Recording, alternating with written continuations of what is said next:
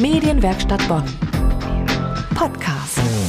Letzte Woche hat die Rückrunde der Fußball-Bundesliga angefangen.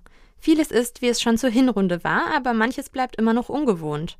Die gravierende Regeländerung zu Beginn der Saison war zum Beispiel die Einführung des Videoassistenten.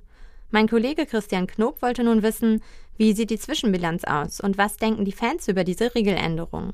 In der Fußball-Bundesliga ist aktuell wenig so umstritten wie der Videoassistent. Was darf er genau und wo liegen seine Kompetenzen?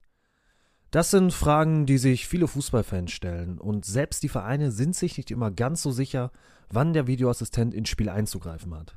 Einer aber muss es ganz genau wissen. Der Bundesliga-Schiedsrichter Sascha Stegemann aus Niederkassel. Die Kompetenzen des Videoschiedsrichters beschränken sich auf vier Fälle, in denen er äh, befugt ist einzugreifen. Das ist alles das, was mit einer Torerzielung zu tun hat. Das sind alle Vorfälle, die im Zusammenhang stehen mit einer roten Karte. Das äh, sind ähm, Strafraumsituationen, sprich also Vergehen, die mit ähm, einem Elfmeter zu tun haben und Spielerverwechslungen. Es ist also so, dass die letzte Entscheidungskompetenz nach wie vor beim Schiedsrichter verbleibt. Der Videoassistent ist, wie der Name sagt, ein Assistent von der Theorie her klingt es recht eindeutig.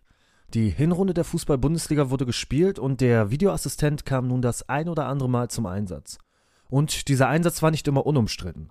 Kaum ein Fußballfan lässt das Thema Videobeweis kalt. Sofort abschaffen, sonst gebe ich meine Dauerkarte ab und melde Sky ab. Ja, so wie es ist, kannst du ihn abschaffen, dann brauchst du noch nicht. Also entweder richtig oder ja nicht. Videobeweis, äh, wenn er mal funktionieren würde, wäre es ja toll.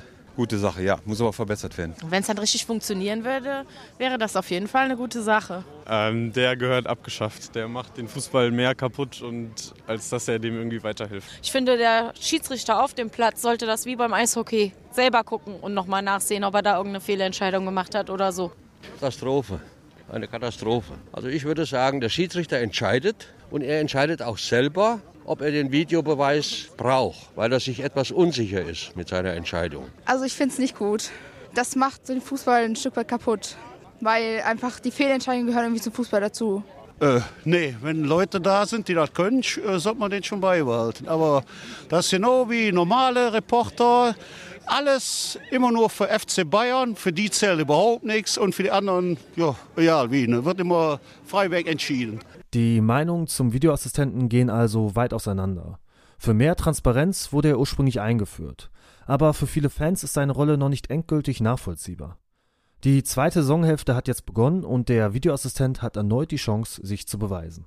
Haben auch Sie eine Meinung zum Videoassistenten oder vielleicht sogar einen Vorschlag zur besseren Umsetzung? Schreiben Sie uns doch einfach Ihre Meinung an info@medienwerkstattbonn.de oder auf unsere Facebook-Seite Medienwerkstatt Bonn. Medienwerkstatt Bonn. Mehr Beiträge auf medienwerkstattbonn.de.